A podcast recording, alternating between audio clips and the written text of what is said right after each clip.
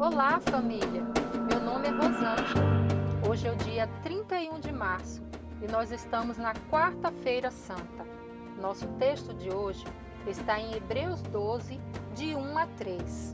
Portanto, também nós, uma vez que estamos rodeados por tão grande nuvem de testemunhas, livremos-nos de tudo que nos atrapalha e do pecado que nos envolve e corramos com perseverança a corrida que nos é proposta, tendo os olhos fitos em Jesus, Autor e Consumador da nossa fé.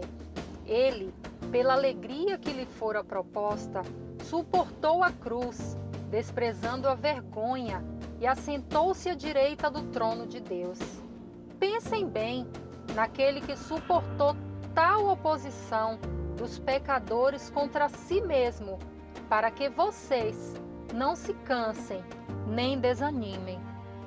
Podemos definir perseverança com a palavra que resume o texto.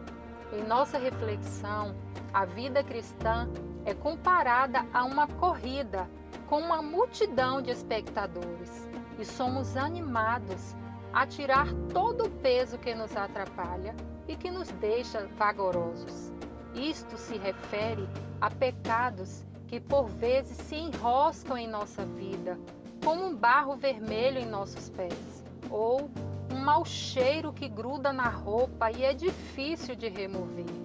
Carregamos certos pecados em nossa vida durante tanto tempo que se tornam comuns e nem percebemos mais o quanto isso nos afeta ou nos impede de sermos mais diligentes. Temos um propósito, uma jornada, um caminho a percorrer, estabelecido pelo nosso Deus, e não podemos permitir que isso nos impeça. Precisamos confessar nossos pecados, porque a Bíblia diz que, se confessarmos os nossos pecados, Ele é fiel e justo para nos perdoar e nos purificar de toda injustiça. E quem seria esse? O próprio Jesus, que também nos espera no destino final. Ele mesmo é o nosso maior tesouro, o nosso troféu, o nosso líder e encorajador. Pois se olharmos para o seu exemplo, seremos motivados a prosseguir. Por isso, é necessário manter o foco nele, que mesmo sendo Deus, se humilhou à forma humana para morrer numa cruz para nos salvar. E mesmo sabendo tudo o que iria sofrer, não desistiu por amor. Ele é o autor e consumador da nossa fé.